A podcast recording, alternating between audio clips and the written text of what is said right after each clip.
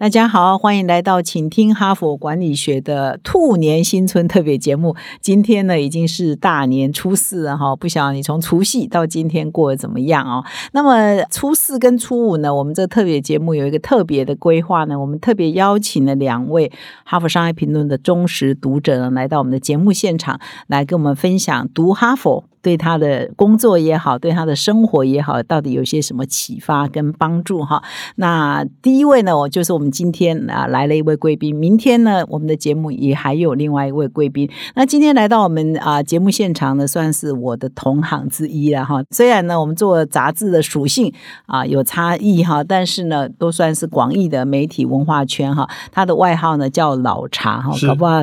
搞不好听众是他的粉丝哦。那我先请老茶他的本名。叫李全兴哈，不过大家都叫你老茶哈，所以我们就待会节目就会称你老茶。我先请老茶跟听众打个招呼。好，各位听众大家好，我是老茶。嗯，那本名是李全兴，因为英文名字叫 Charles，所以以前的同事叫我老茶叫惯了，所以后来老茶就变成我的花名了。嗯，对，那我现在是一个中年级实习生。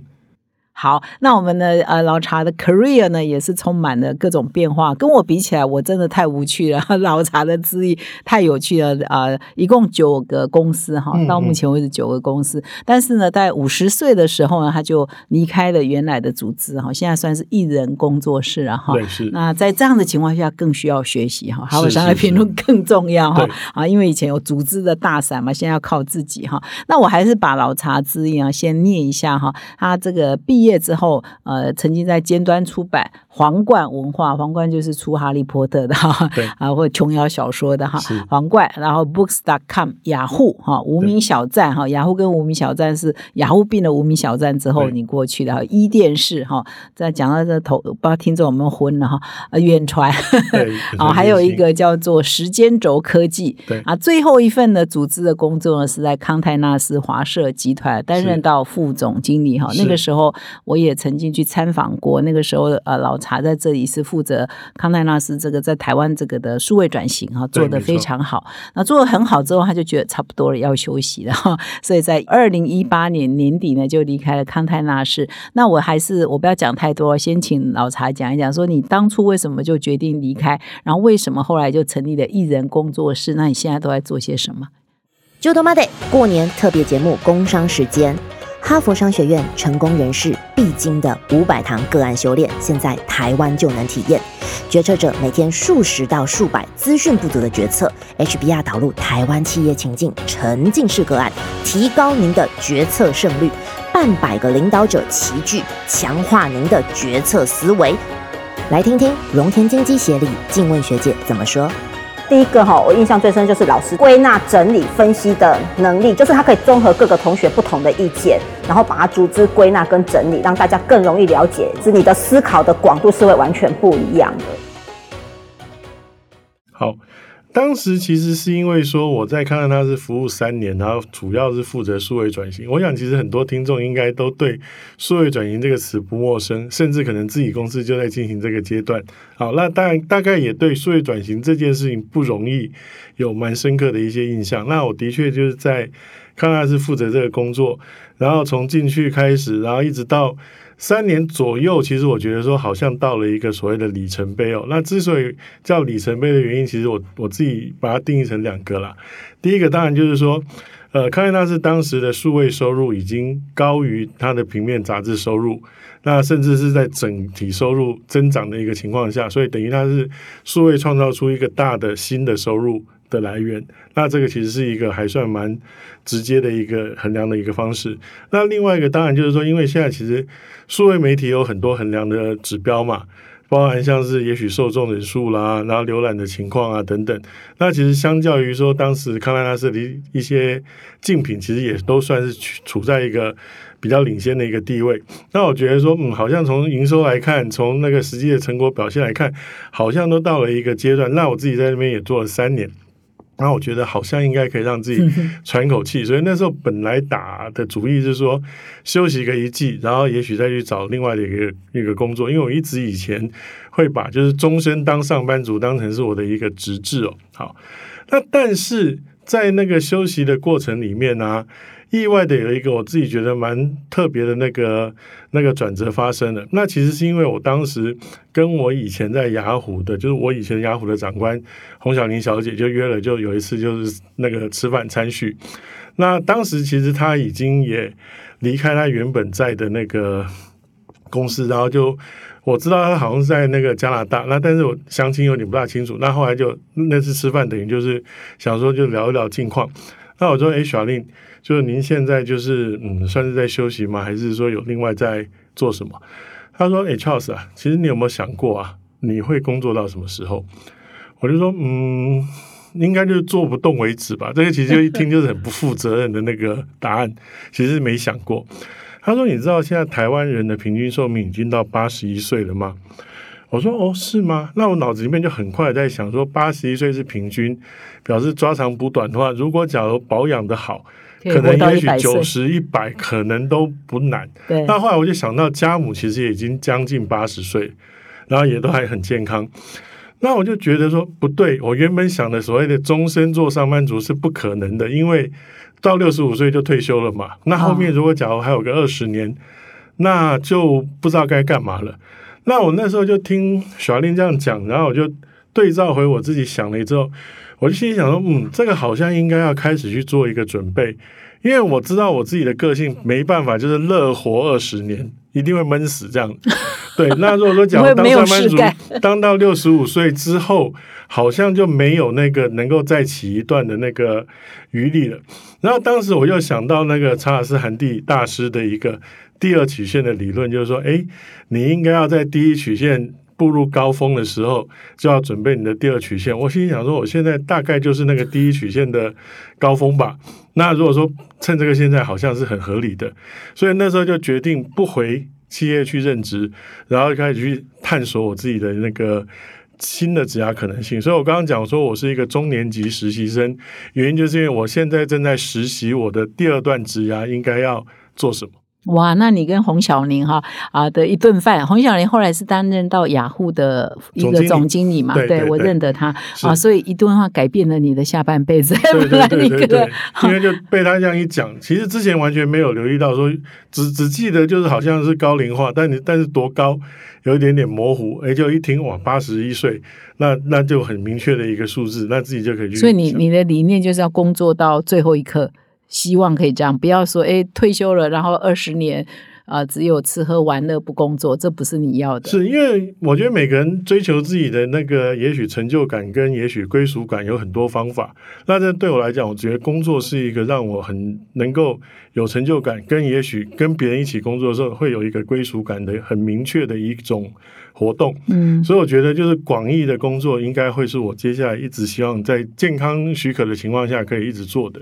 嗯，那我再帮听众补充一下，康泰纳是华社啊，这个可能有一些听众不知道哈，它实际上就是出版 GQ，对，还有 Vogue 哈，啊，就是时尚哈，国外来的这个时尚杂志呃，应该是全球最大的了哈，所以 GQ 跟 Vogue 应该在台湾也有蛮多呃读者的哈。那我接下来再请教一下 Charles，就是说，哎。你就听了这么一席话，你行动力也未免太快。本来要找工作，哎，突然间不会觉得没有安全感吗？很多人，而且那时候已经五十了嘛，接近五十还已经五十了，我会觉得，哎，我跟我原来想的不一样。你就行动力那么强啊？其实也是因为说，我我自己的一个经验是，如果假如那个想法是对的，你不赶快行动去确认说到底对，或者是也许还要修正的话，其实那个考虑我自己觉得都有点多余。反而是去试试看，万一如果假如想的不如预期，你还可以调整，或也许退回来。其实我觉得，就赶快去实验，赶快去看它的对或错。如果对的话，就往下走；错的话，也许可能就调整，甚至退回去都来得及。所以我那时候其实就很快的，就是说，所以很多朋友听到我这样讲，都觉得，嗯，真的有那么容易决绝吗？啊，我说，不然呢？你想个两年，其实只是浪费两年的时间而已啊。是啊，很多，尤其现在很多人都想，我要想清楚，那一想可能要想好久，对，半年一年。所以可是其实没有想清楚这件事，因为你一定要多一点 input，你才知道哦，那你应该怎么去调它。然后就边做边调整，而不是一直在那边坐着想，对，或者吃喝玩乐想。啥事都不做想，是是吧？哈，那你后来也蛮有创意的，有一个叫出租大叔对，啊，所以你的公司应该叫做什么？叫做中年级实习生哦，出我的公司叫我是老茶数位文化数位内容服务有限公司啊。啊啊，我是老茶，就是我是老茶，这个就已经是我的 brand。那当时取了这个名字之后，就想说，那我要用什么东西来开始呢？那虽然知道说好像自己可以去授课当顾问，但是也想试试看有什么新的可能性。那那时候我觉得说，其实第一个就是先把自己的接触面打开，就是接触越多可能的机会或可能的带来机会的人，搞不好是一个好的策略。所以我那时候就决定说要把接触面打开。那但是我说，假如只是用比如说数位的内容来接触，我自己觉得有点太浅薄，他可能也许需要深入一点点。所以那时候在想说，那这个事情应该要怎么弄呢？那刚好就几年前日本有一个服务叫做出租大叔，就是比较像是中年人，他出租他自己的时间给任何人，可以也许找他聊天啊，然后也许一起去做一些什么活动之类。我那时候其实有留意到这样的一个报道，就觉得很有趣。后来我就觉得说，嗯，那我现在刚好就可以来做出租大叔啊。如果假如我设定一个不要太贵的费用，所以他来的人表示，因为他要付一点点钱，所以表示他不会说太不认真，啊哈，那也不要让让他变成是一个门槛，但是他带着他的也许一些问题，或者是他的一些需求来，搞不好就可以让我去发现说哪一些可能会是我的机会。所以我那时候就认真的想这件事。那后来还在想说，那这样价格要怎么定呢？那后来我就定了一个所谓两阶式定价，那闲聊就三九九，然后咨询的话就一四九零。那那时候定定这个原因是因为三九九差不多就是一本书的价钱嘛。啊，然后一四九零大概就是你去，比如说不管是找那个健身教练或者是英语家教，好像一个小时大概就是收一千五。那我觉得这两个拿来当做是一个标杆，好像 OK。那很多人就问说，那对不起，闲聊跟咨询的那个差 差别？在哪里？对，好，那其实坦白讲啊，就是我表面上是说，如果是咨询，你可以先把你的问题提供给我，我会做一些研究，好好的跟你聊。那闲聊的话，我就是不做任何准备，就是你来人来就聊，随便聊。那可是其实坦白讲，就是我觉得就只要他自己决定就好了。他觉得是咨询就是咨询，他觉得是闲聊就是闲聊，水所以我洗水对洗，所以后来其实也有碰过那种本来是想来闲聊的，登记来闲聊，后来就要付钱的。他说：“我觉得今天我收获很多，应该要算咨询，我付你咨询的钱好不好？”我说：“你要付我钱，我都会说好，感谢你这样子。”对，那其实就是用这样的一个方式。那的确也从里面。可能大家来聊一些不同的议题，但我就发现说，嗯，很多人会找我来聊那个数位转型哦，的一？些问题，所以嗯我就觉得说，这个好像是我可以拿来当成是我接下来一个业务项目的一个机会。那所以其实出租大叔是这样子来的，那真的有很多人会来预约跟你喝咖啡聊天啊，真的啊、聊了一百多个，哦，那这可以出书哎、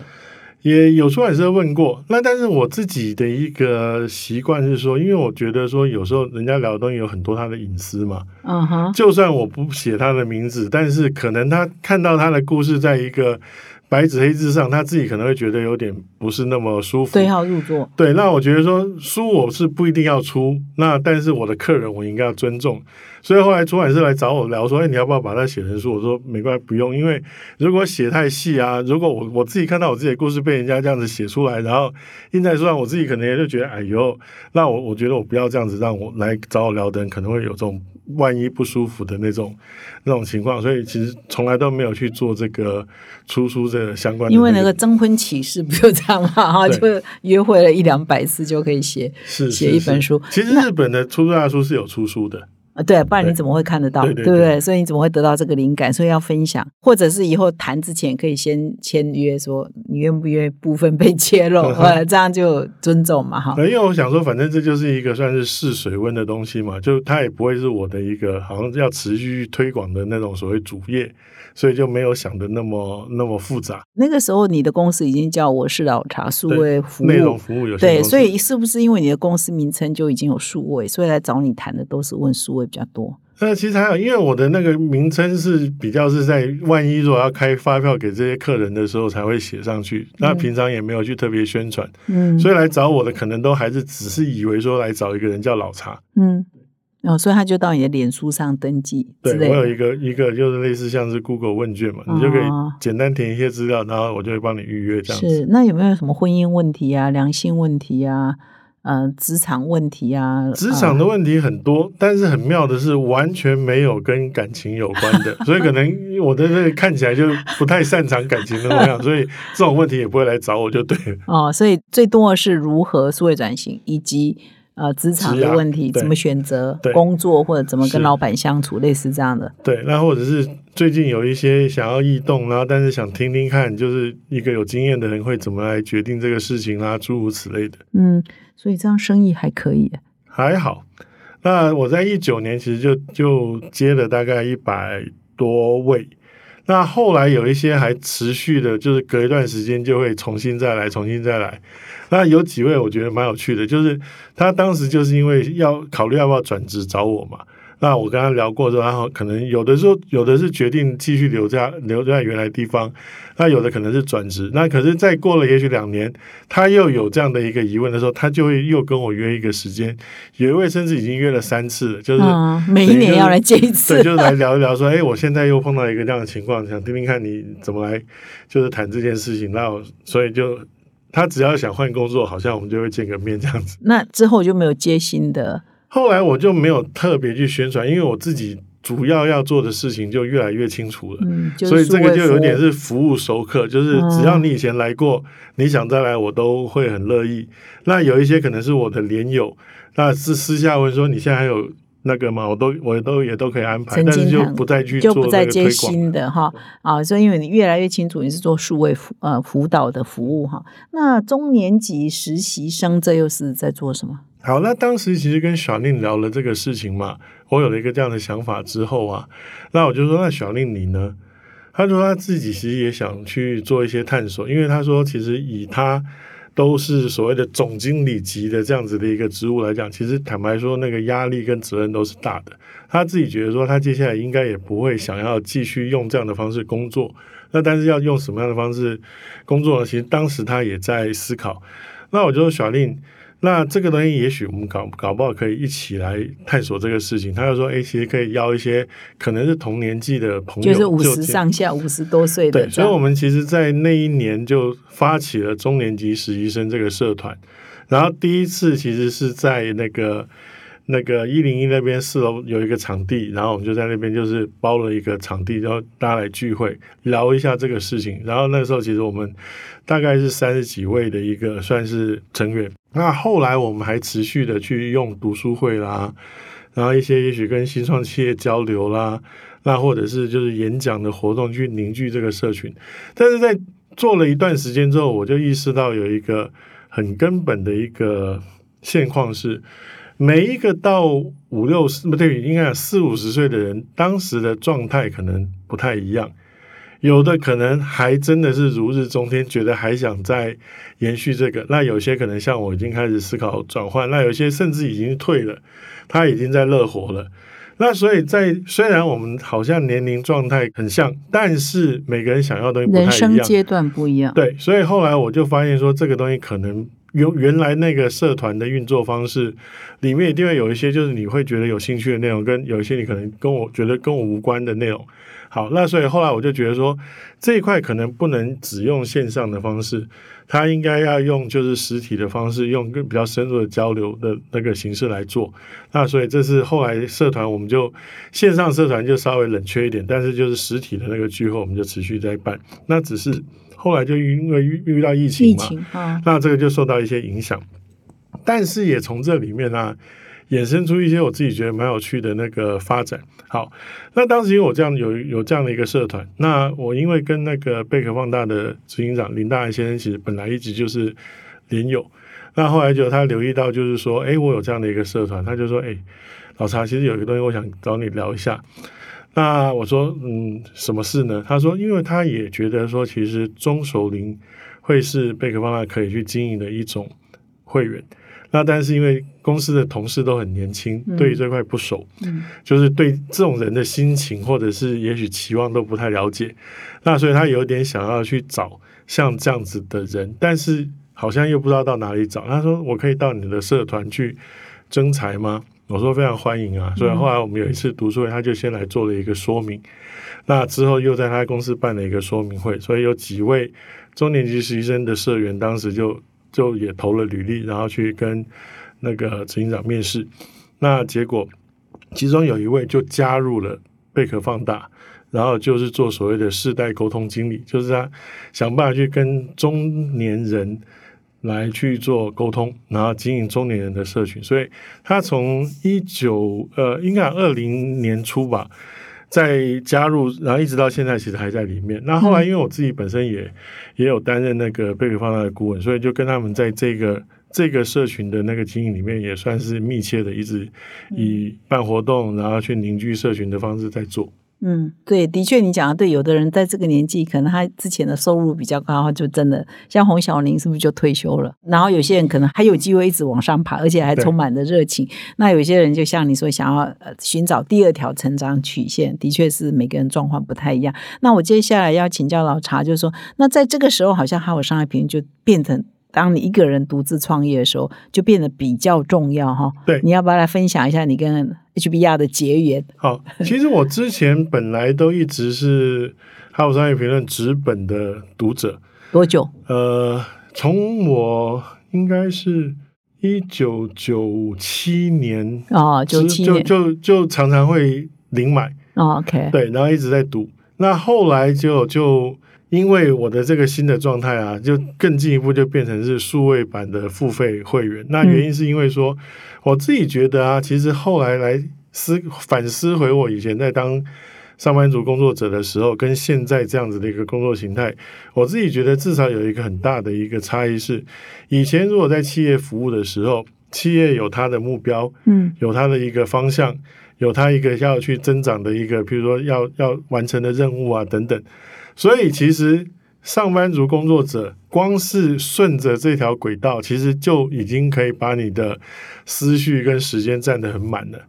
就你不用去想太多，就是光是完成公司这样子的一个任务，其实就已经是全力付出。当然，中间你会需要有一些学习，但是它比较有点是工作伴随出来的一个学习。但是，当我现在变成是一个个人。在思考自己的职业，甚至可能要自己做一些探索的时候，我发现说，其实，在外部给我的一些，也许是资讯，也许是可能是呃一些知识，就非常重要。因为以前反正就是只要学跟公司的目标有关的事情就可以，可是现在你好像什么都应该要稍微。指导一下，尤其是我可能会服务的客户的类型也很多，那那时候就认真在想说，那我要用什么方式来帮助我自己有更好的 input 呢？嗯，好，那那是另外就还有就是，如果当我需要去找资料的时候，有没有一个值得信任，然后内容非常棒。然后又有很多都是我想要找的资料的那个来源呢，所以那时候就锁定了几个服务。其实哈佛商业评论就是我觉得说最重要的一个，所以那时候就觉得说，嗯，我一定要变成是数位版的会员，因为光是查询资料啦，那或者是也许持续的可以收到主动式的把一些最新的商业领域里面的知识，甚至可能是观念。能够就是送到我手上，这个我觉得是非常重要的。所以那时候其实就是觉得说，这是自己开始探索一个必备的，算是装备吧，就是要想办法给自己更多的输入。那为什么哈佛的内容是一定必备？因为它是来自于哈佛商学院吗？我觉得这里面呢，其实我们来看，虽然相关的内容好像很多，但是这里面必须要思考的是说，它有没有一个很扎实的一个，也许不管是架构。那或者是也许论证的过程，那因为其实说真的，就是现在大家要写文章都很容易，嗯，那也都可以写的头头是道。那但是如果说你真的要去让思考说这个内容的品质跟也许可信靠的那个程度的话，我觉得还是要有一定的专业跟有一定的累积的。单位的这个内容是比较值得信任的，就是不能好像说只要是那个关键字打进去搜寻，然后去看一堆，其实我觉得那个反而有时候是浪费时间。而且我觉得哈佛商业评论有一个另外一个我觉得很特别的地方，就是其实有很多非常重要的商学或者商业方面的著作。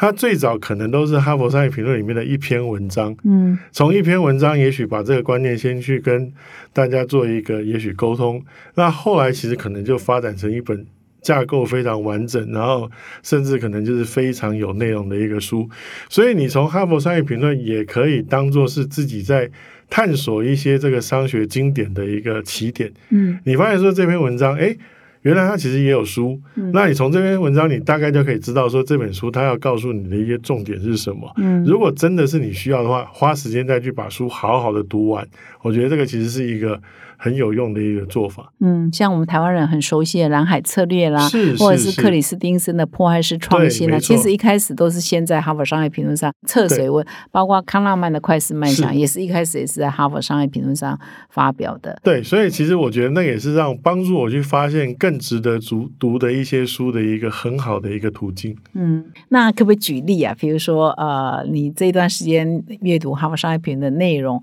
有什么样的内容对你是特别有用的？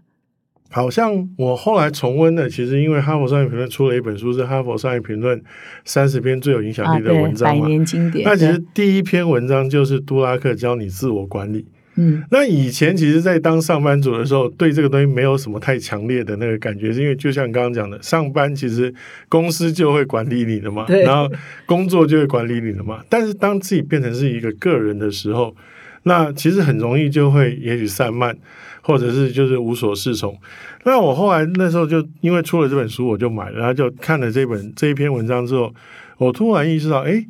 这个其实好像就是杜拉克的，就是那个高效能的五个习惯的一个浓缩版本。嗯，所以我后来回过头就又去读了那个杜拉克，就是高效能的五个习惯。后来就发现说，诶，这个其实对于我自己去调整我自己身为一个个人工作者，是一个还蛮重要的一个可以依据的参考。就是当没有人来管理我的时候，我怎么管理我自己？跟里面其实也蛮多是跟别人协作的一些、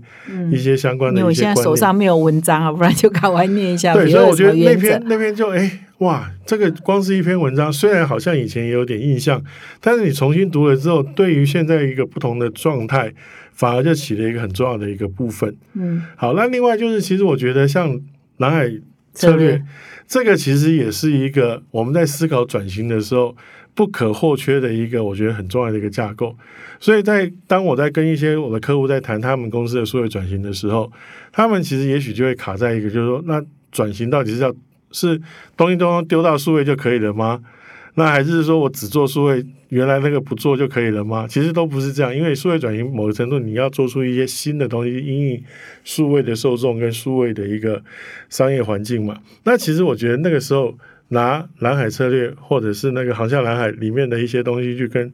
客户来谈，甚至可能也许办某个章节的一个小读书会，它就是一个很好去沟通这个观念的一个做法。嗯，那我也要跟各位听众提醒哦，就是说，如果你要跟老茶一样可以享受我们哈佛商业评论的好处的话，其实上啊、可以先变成我们电子报的会员哈，因为因为老茶都是从我们电子报每周一到周五都会发发报哈，所以你可以得到我们最新的我们编辑整理过的一些重点的一些文章的 package 哈。那你怎么样？呃，你电子报你都会打开吗？都会我们的电子 其实我自己还蛮喜欢读，就是我自己认真订过的电子报，因为既然都已经觉得这个内容来源是很值得就是细读的，那电子报寄过来，总是先浏览一下标题，看看说，哎，里面有没有什么文章是值得就是来打开来看的。那或者是点开来看之后，就哎，虽然现在没有空细读，赶快就是把它就先存起来，嗯然后等到有空的时候再来去详读。嗯那甚至有一些我自己觉得很不错的文章，虽然知道说都可以到网站上去查，但是我也会把它存在我的那个 Evernote 里面。那所以有时候在有做一。些思考的时候，那去参看那个我的 Evernote 笔记，其实又可以去重温这个很好的内容。是不是你也会常常推荐给你的客户说啊，这一篇文章或许你们去读一读，是会有启发哈。所以你大量阅读，不管是书啊，还是我们 HBR 的文章，这对你的业务也是有间接的帮助。有，甚至像我有一帮个客户，他常常有时候跟我聊一聊之后，我就顺顺手就会丢一个文章链接或丢一本书给他。他说：“喂，这样的话我都好像不用去订电子报了，你你就已经是那个客制化的那个内容来源这样子。因为我就知道说他们在所处的状态，诶，这篇文章可能哪一个部分对他来讲有用，就给他赶快看一下，甚至可能就告诉他，你看那一段。”就是我们上次在聊的那个题目，嗯，你有没有说每天的阅读习惯是怎样？每天其实我早上一定就会先打在在那个通勤的路上，因为我自己还是租了一个工作室，你还需要吗不要散漫这样子。啊，是啊对，所以我就每天还是会从家里面就是移动到我的那个工作室。啊，那在那个过程里面，我就会先打开电子报，然后就是稍微看一下文章。一定都打开 HBR 的就对了。对对对，然后那个到了办公室之后，如果假如刚刚讲的有一些比较重要要要细读的，或也许是要存到笔记里面，就先处理一下，然后再才才开始我那天的其他的那个行程。对，那有时候其实，在需要有灵感想事情的时候，我也会从我的那个笔记里面去看，说有没有什么最近读的东西可以刺激自己的一些想法的。所以那个时候其实可能也都会重温这些内容。嗯，那这个老茶其实也都有写专栏嘛，哈，嗯也常常写部落格啊，写专栏。那这个 HBR 内容是不是也常常是你很重要的分享的元素，写作分享的元素？呃，因为我觉得说，其实像现在啊，比较不是说我们用这个内容去延伸，反而是说它这里面能不能带给我们一些新的想法，然后从这个东西当成是文章的标题。所以我在运用哈佛商业评论的时候，比较不是说哎我读了这篇我的心得是什么，因为我觉得其实可能也许大家自己读就会有自己的心得了，但是反而是说，哎，这篇文章它点出的这个东西有没有什么值得我们可以。来想一想，用我自己的角度去写一个题目，所以我其实比较从那里面得到的是题目的一些启发。嗯，对，嗯那当然里面也会有一些是说，我在做某个题目的时候，我记得这篇文章里面有一个很好的例子，嗯然后把这个例子拿出来，就是特别放在这个观点里面，会非常适合。那这个其实也会是另外一种用法。好，那我们再回到这个，我觉得这个老茶的直癌选择哈，或者是生命的转折，其实跟对很多听众哦也是很有参考价值的。因为我们总是，尤其现在要在过年期间，可能很多人在想说，我年后要不要递辞呈啊？我年后要不要换工作哈？所以那很多时候我们会觉得一个人的工作好像就比较没有保障嘛哈，那很 lonely 嘛。嗯所以我想就在问说，那你现在应该一个人工作四年了哈对，没有组织帮你，什么事情都要自己的，还要去自己租个工作室哈。对，所以你的心得是什么？一个人工作跟在组织有什么差？我觉得一个人工作啊，我有时候会跟我的朋友就半开玩笑说，我说我觉得摩擦力降低了。没有同事什么叫摩擦力？我说其实坦白讲啊，组织里面的运作有很多常会发生的活动，其实是一种摩擦力。举例，你要花很多时间开会，开会可能就是一种摩擦力。那你可能也许要去在要做一件事的时候，要去跟很多人去做一个事前的也许沟通，甚至可能是说服。那这个其实某程度也会是有时候也会是一种摩擦力。那还有就是，当然我觉得其实组织在安排节奏的时候，因为要考量到那么多人，所以他安排的那个节奏感会稍微慢一点，因为不是每个人的速度都可以一样快。那可能也许还会有那种不同的任务之间彼此的一个排挤或者是影响，所以我自己觉得说，组织里面它有很多就是组织才会有的那个现象，我都把它称之为某种摩擦力。当然，组织的资源绝对是棒的，那也一定要有一定的资源，你才能够做够大的事情，这个完全是同意的。那但是有时候如果说回到自己的工作属性、自己的工作习惯或者你想做的事情里面，你需不需要组织的资源？还是你会对于说，反而这个摩擦力对你来讲会是一个就是干扰？我觉得每一个工作者可能都有自己一个不一样的评判，就是他绝对没有说好像哪一个一定好或哪一个一定不好，那反而就是说找到一个适合你自己的个性或者适合你自己当时想做的事情的一个方法。我觉得这个思考很重要。你不能说我又要这样，但是他的那个也许。中间会有的一些影响，你又通通不要，那这就有点太过就是就是乐观了。那你你只要想好说，哎，我我适合什么，那我我应该做什么，我觉得这就很容易。那我自己来讲的话，我自己会觉得说，其实自己一个人虽然资源没那么多，但是反而也许在速度上，再加上说我自己的习惯，刚刚其实提到，我喜欢从实验里面找路嘛。那所以在组织里面，你要去发动实验，其实可能有点难，因为你要说服一些人，你要得到一些权限。那但是我自己要想做什么，其实很快可能决定的时候可以做，很快就可以在里面去做修正。所以我觉得这个其实是看工作者自己对自己的一个也许评估，来思考。那但是我自己是用这样的一个角度来看。你就只有一个人嘛，你秘书也没有，助理也没有，办公室就是你一个人。对所以你租了一个多大的办公室？呃，大概应该三平吧。去哪里租啊？呃，其实就是那种 co-working space，然后其实哦我有一个房间，对，哦那所以我自己把里面就是我放满了书，然后也放满我自己喜欢的一些模型啊什么，就让我在里面工作是很舒服的，然后要找资料是很方便的，就类似像这样的方法。哦，然后也不会 lonely 嘛，因为出来就有别人嘛。嗯那我们现在是那个春节特别过年期间，你会看哈佛吗？会啊，在在过年期我间你希望说会看吗？过哈佛哈佛不要过年的时候，还是可以先预排一些内容，然后让我们可以每天可以有的看这。样我们听众大家不喜欢听这样，过年要休息的还看哈佛。没有啦，我觉得过年其实反而是一个很好的学习的时候，因为与其说大家就是譬如说哦吃吃喝喝啦，或者是也许就是哦看看剧啊，我觉得其实趁这个机机会沉淀一下，然后想一想，其实我觉得是一个很好的时机。嗯，好，那我最后呢，再请教老查一个问题，就是说我们在《哈佛商业评论》上，呃，您刚才提到克里斯汀森，我们有提到他，他有一篇文章叫做《你如何衡量你的人生》哈。那你觉得你现在在做的事情，比如五十几岁就开创第二曲线，跟他所提到这个你如何衡量你的人生，有没有异曲同工的地方？就是他的理论有怎么样影响到你？好，因为克里斯汀森他在这本他的这个文章后来也变成一本小书里面，其实他提到就是说，你怎么样在也许就是某个时间来论断说你自己的也许得与失，我觉得其实有一点点在这个里面，因为他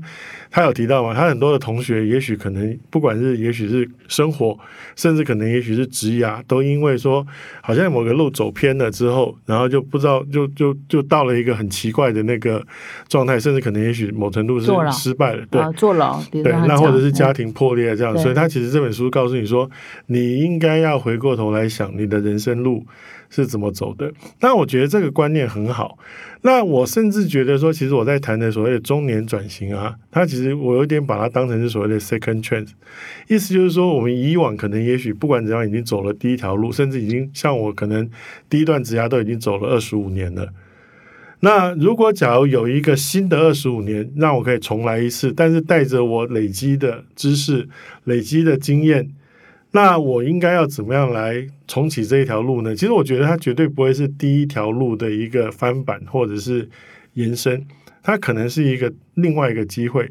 所以，其实这本书里面谈到的一些，也许不管是你的初衷也好，或者是你怎么去思考事情的这个，可能也许在你的第一段，它都已经慢慢有点迷失了。但是，能不能在这个第二段里面重拾这些初衷，回归到一个也许好的一个思考模式里面？其实，我觉得这是中年人难得的礼物，因为以前古时候的人年龄没那么长，他没有这个第二段，他第一段大概就是差不多 第二就是这样了。段就超哎，都讲的也对哈。对，那但是我们现在有 第第二二个机会，而且是可能是完全一样长的一个长度，嗯，但是你带着你原本累积的资源、知识、经验，其实我觉得这这真的是一个礼物哎。太棒了哈！所以，我们今天呢，本来是要跟老茶分享说他读哈佛的经验哈。意外的，我们有第二个收获，就是聊一聊这个职场选择哈，或者是到中年选择第二条曲线，这整个的心路历程哈。所以，我们今天呢，非常感谢老茶在这个过年新春特别节目来跟我们做这个分享。那这个时间呢，也还是可以看哈佛的哈，不要嫌它太硬哈。对对对，我们很多读者可能不常看哈佛的，会觉得我们的内容有点硬了哈。其实不会，我觉得现在哈佛的内容，如果特别是如果是数位的话，也有影片。然后也有那个，就是比较是图像的那个呈现，对我觉得其实已经有非常多样的那个内容可以去吸收的了。对，虽然他都是教授们写的居多哈，有很多专家，但是我们的编辑呢，从英文版的编辑到我们中文版编辑，又尽量让他呢是容易懂的哈，所以老茶可以做见证，没有那么难懂我。今天这样一一直讲，人家可能会想说你是不是被邀请来？呃我一毛没有完全不是，我这个真的是自己的一个，完全是肺腑之言。是我我其实我们在编哈佛商业评论这个过程哈，就我们集团引进来，其实虽然说这个怎么可能赚大钱哈，但是我们就是有一个信念，就是说这个如果我们台湾的上班族啊、经呃经理人啊、企业主啊，他们都可以跟西方世界的。企业主啊，经理人同步哈，我们因为是同步翻译嘛，同步看到这么好的呃商管的内容，那我们的竞争力一定是会提升的嘛。所以其实我这是我们的愿景啊，就是呃希望引进这个内容，让我们台湾的商管的管理的实际的呃竞争力是可以提升的哈。所以呢，我们是出自肺腑之言，相信这件事情，所以也没有什么广告不广告的疑虑了哈。所以我相信读者也都很了解。那我们今天呢，就再一次谢谢老茶来到我们的节目现场。那最后你有没有什么过年新春的贺语跟我们听众说一说？好，新的一年当然是希望大家能够越来越朝向自己要的方向，然后也知道自己，比如说在哪个部分想要有所增长，然后你的心愿都能够实现。那如果说假如你也跟我一样身处在一个中年阶段的话，也祝福你可以从第二曲线这样子的一个想法去帮你的人生开辟一个。完全全新的、不一样的一个新的发展，甚至可能也许比你的第一曲线还更棒。嗯，好，祝福大家。还是呢，再一次谢谢老茶，也谢谢各位听众哦，在呃大年初四哦听这一集，希望你不会觉得哦谈哈佛内容有点生硬哈、我想我们很适合过年的时候沉淀来阅读啊、哎，我们听众不要离开哦，听到这里不要离开哦，因为我在后面呢还会有我们的同事呢要发过年红包给大家。嗨，各位 HaPa 听众，新年快乐！我是 HBR 行销部的 Wen，负责学院端的服务，包含玛丽执行长常常在节目提到的领导者学程，以及企业线上学院 PLC 的服务。无论是在学程里面，或者是企业服务，常常都会有参与者如发现宝藏一样的肯定 HBR 的内容。谢谢大家对 HBR 的支持。接下来又是 HBR 团队的知识红包。本周的节目最后啊，HBR 团队都会精选一篇文章与大家分享。如果你也喜欢，邀请你分享给亲朋好友，而你的好友也会因为你的邀请加入 HBR 赖官方账号，进而成功收到今天这则文章的分享。那么你就可以获得一个新春抽奖机会哦。而今天将继续与大家分享知识红包，推荐的内容是重新点燃你的人生引擎。在新的一年开始，放了几天年假后，准备回到工作岗位上，你的心里感到的是疲倦，还是充满期待、跃跃欲试呢？今天的这个知识红包啊。其实是写在疫情趋缓、渐渐复苏的时候，是由哈佛商学院专精于高阶人才研究的专家克劳迪欧所发表的文章。透过他三十年高阶猎才的经验与超过四千人深度的访谈，他发现有些人在面临人生工作转捩点的时候，总是能克服伤痛，持续迈向更丰富、更有意义的生活。作者归纳出有六个关键面向，也就是六个 C 的部分。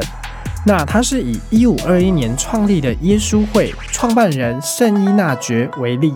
一一说明它的脉络。而今天呢，特别想与大家分享这一篇的内容，主要是因为文中里面有两个层次，对我个人来说是非常受用的。前三个关键面向可以彼此增幅，创造强大的良性循环，让自己的职涯工作更为顺利。那分别为能力、可信度以及连接力这三个面向，都是可以透过学习持续强化。诸如 HBR 的领导者学程，除了强化自己的软硬实力外，更能透过后续的交流，连接一群热衷学习的领导者共学伙伴。而后三个关键面向，则是能够辅助自己持续保持热情，以及在面对挑战 struggle 时，可以勇敢突破与蜕变。这三个 C 分别是深层思考、同情心以及同伴，借此深入了解、探索你的人生目的。邀请大家打开知识红包，抓住年假的尾巴，细细感受作者研究的成果，回顾过去，重新点燃自己的人生引擎。如果你也喜欢这一篇文章，邀请你到资讯栏点击连接，将这份知识红包赖给家人好友拜年，开启彼此更深的连接。祝福各位听众在二零二三新的一年，往向往的生活多迈进几步。我们明天见。拜拜。